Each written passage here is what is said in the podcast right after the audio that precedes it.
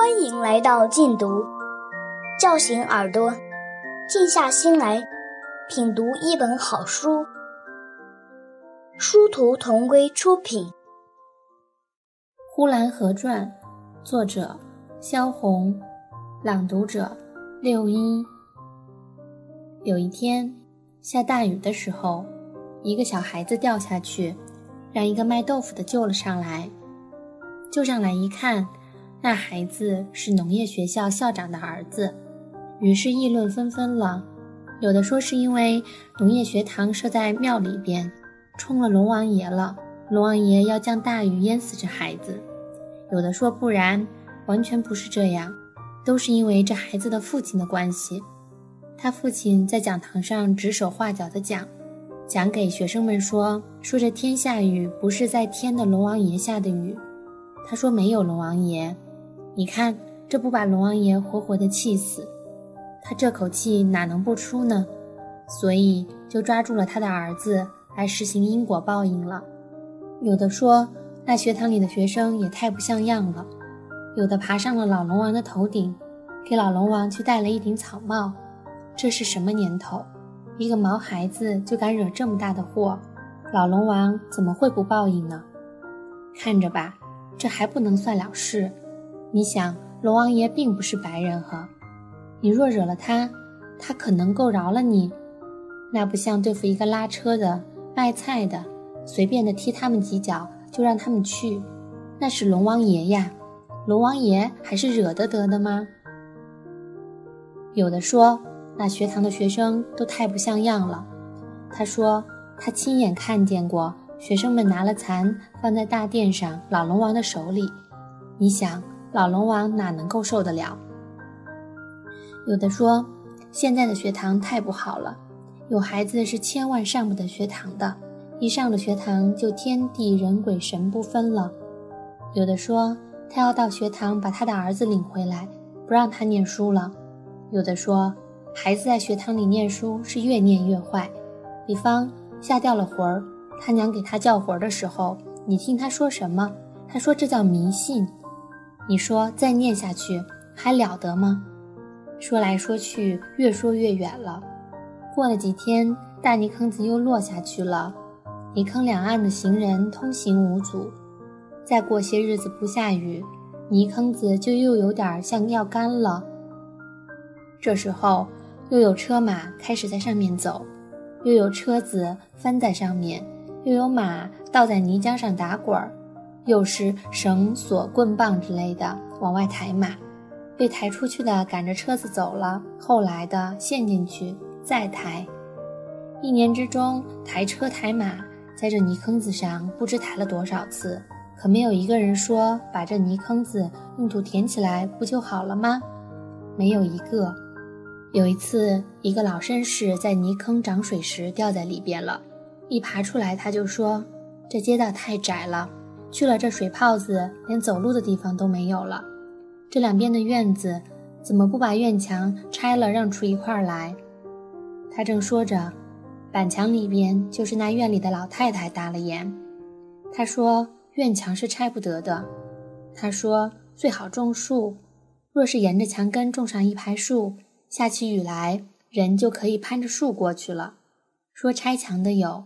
说种树的有，若说用土把泥坑来填平的，一个人也没有。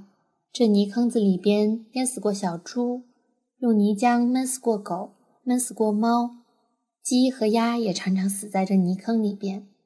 原因是这泥坑上边结了一层硬壳，动物们不认识那硬壳下面就是陷阱，等晓得了，可也就晚了。它们跑着或是飞着，等往那硬壳上一落。可就再也站不起来了。白天还好，或者有人又要来施救；夜晚可就没有办法了。他们自己挣扎，挣扎到没有力量的时候，就很自然地沉下去了。其实也或者越挣扎越沉下去的快，有时致死也还不沉下去的事也有。若是那泥浆的密度过高的时候，就有这样子的事。比方肉市上忽然卖便宜猪肉了。于是大家就想起那泥坑子来了，说：“可不是那泥坑子里边又淹死猪了？说着，若是腿快的，就赶快跑到邻人的家去，去告诉邻居：“快去买便宜肉吧，快去吧，快去吧，一会儿没有了。”等买回家来，才细看一番，似乎有点不大对，怎么这肉又紫又青的？可不要是温猪肉。但是又一想，哪能是温猪肉呢？一定是那泥坑子淹死的。于是煎、炒、蒸、煮，家家吃起便宜猪肉来。虽然吃起来了，但就总觉得不大香，怕还是温猪肉。可是又一想，温猪肉怎么可以吃的？那么还是泥坑子淹死的吧？本来这泥坑子一年只淹死一两只猪，或两三口猪，有几年还连一个猪也没有淹死。至于居民们常吃淹死的猪肉，这可不知是怎么一回事，真是龙王爷晓得。虽然吃的自己说是泥坑子淹死的猪肉，但也有吃了病的。那吃了病的就大发议论说，就是淹死的猪肉也不应该抬到市上去卖，死猪肉终究是不新鲜的。睡橘子是干什么的？让大街上在光天化日之下就卖起死猪肉来，那也是吃了死猪肉的。但是尚且没有病的人说话，可也不能这么说。一定是你疑心，你三心二意的吃下去还好。你看，我们也一样的吃了，可怎么没病？奸货也有小孩子太不知食物。他说他妈不让他吃，说那是温猪肉。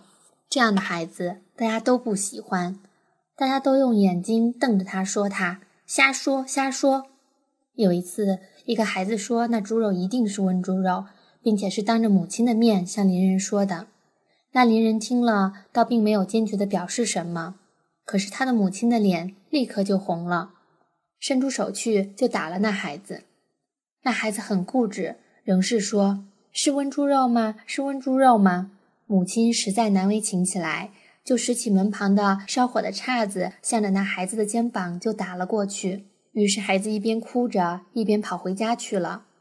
一进门，炕沿上坐着外祖母。那孩子一边哭着，一边扑到外祖母的怀里，说：“姥姥，你吃的不是温猪肉吗？我妈打我。”外祖母对这打得可怜的孩子，本想安慰一番，但是一抬头看见了同院的老李家的奶奶站在门口往里看。于是外祖母就掀起孩子后衣襟来，用力的在孩子的屁股上咣咣的打起来，嘴里还说着：“谁让你这么一点儿，你就胡说八道。”一直打到李家的奶奶抱着孩子走了，才算完事。那孩子哭得一塌糊涂，什么温猪肉不温猪肉的，哭的也说不清了。总共这泥坑子施给当地居民的福利有两条：第一条，常常抬车抬马。烟鸡烟鸭闹得非常热闹，可使居民说长道短，得以消遣。第二条就是这猪肉的问题了。若没有这泥坑子，可怎么吃温猪肉呢？吃是可以吃的，但是可怎么说法呢？真正说是吃的温猪肉，岂不太不讲卫生了吗？有这泥坑子可就好办了，可以使温猪变成阉猪，居民们买起肉来，第一经济。第二也不算什么不卫生。东二道街除了大泥坑子这番盛举之外，再就没什么了，也不过是几家碾磨坊、几家豆腐店，也有一两家机房，也许有一两家染布匹的染缸房。这个也不过是自己默默的在那里做着自己的工作，没有什么可以使别人开心的，也不能招来什么议论。那里边的人都是天黑了就睡觉，天亮了就起来工作。一年四季，春暖花开，秋雨冬雪，也不过是随着季节穿起棉衣来，脱下单衣去的过着。生老病死也都是一声不响的，默默的办理。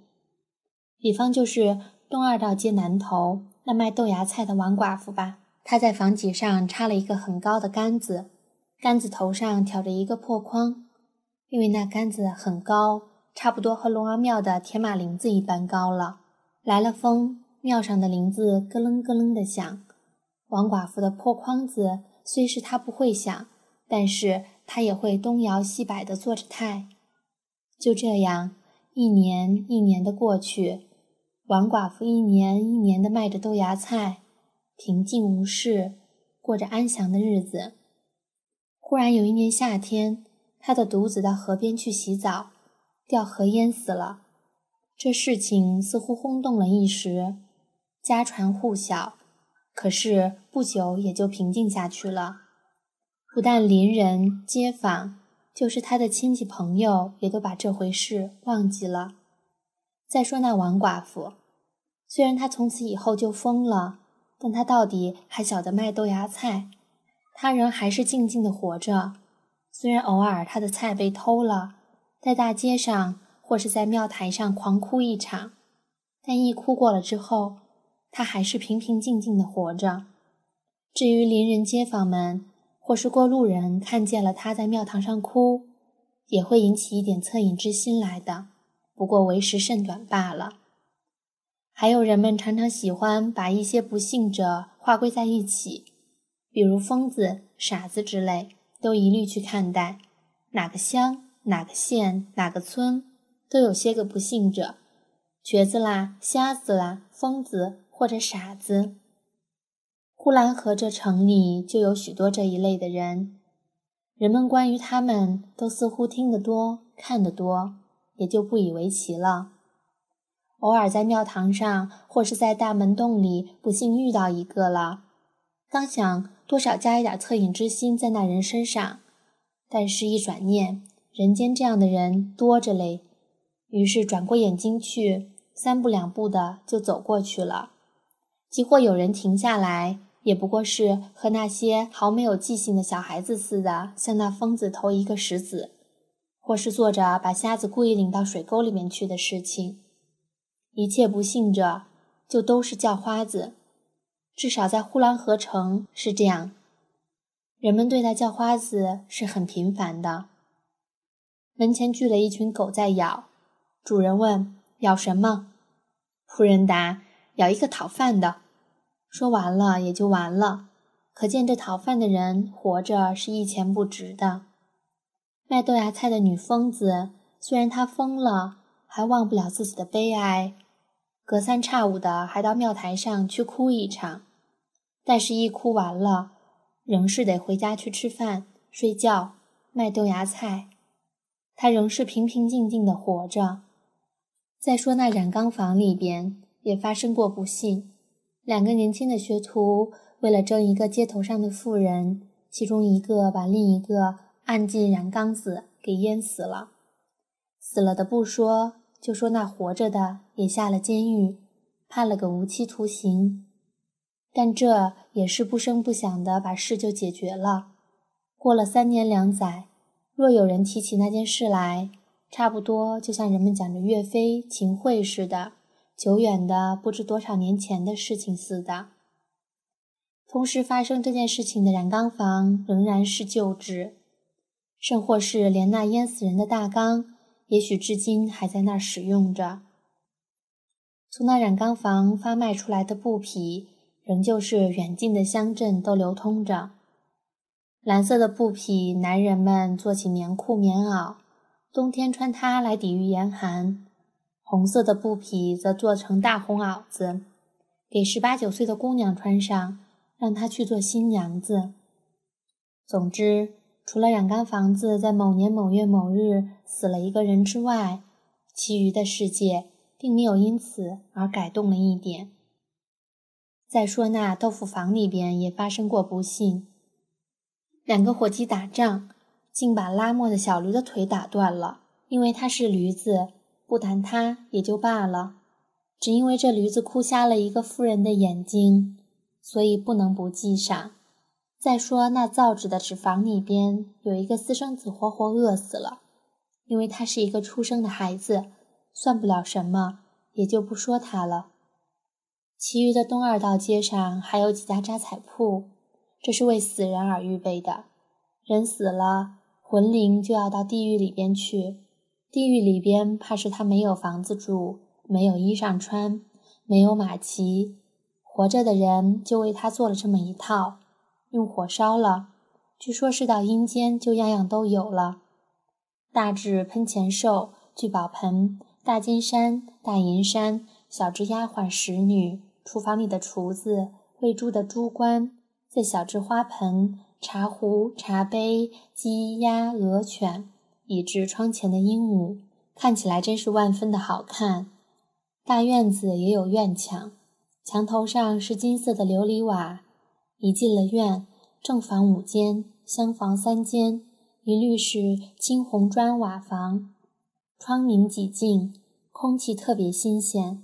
花盆一盆一盆的摆在花架上，石柱子、全百合、马舌菜、九月菊都一齐的开了，看起使人不知道是什么季节，是夏天还是秋天。居然那马舌菜也和菊花同时站在一起。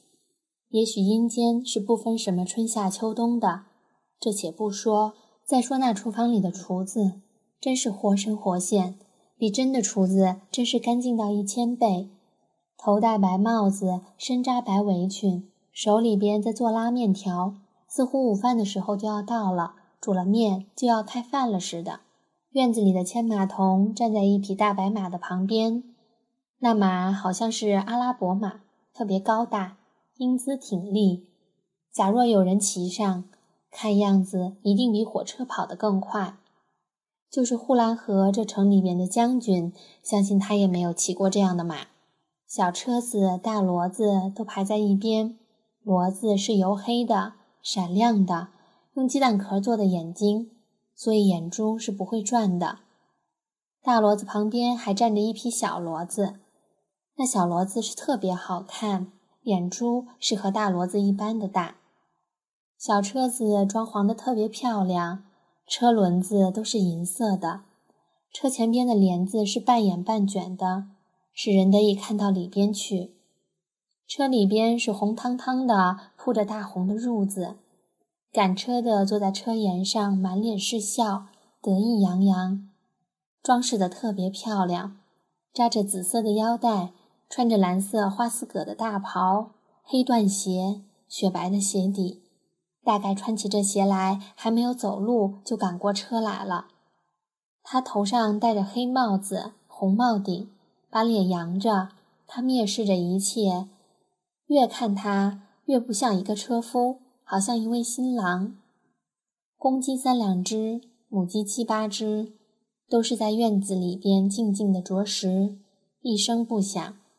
鸭子也冰不呱呱的直叫，叫得烦人。狗蹲在上房的门旁，非常的守直，一动不动。看热闹的人，人人说好，个个称赞。穷人们看了这个，竟觉得活着还没有死了好。感谢收听，下期节目见。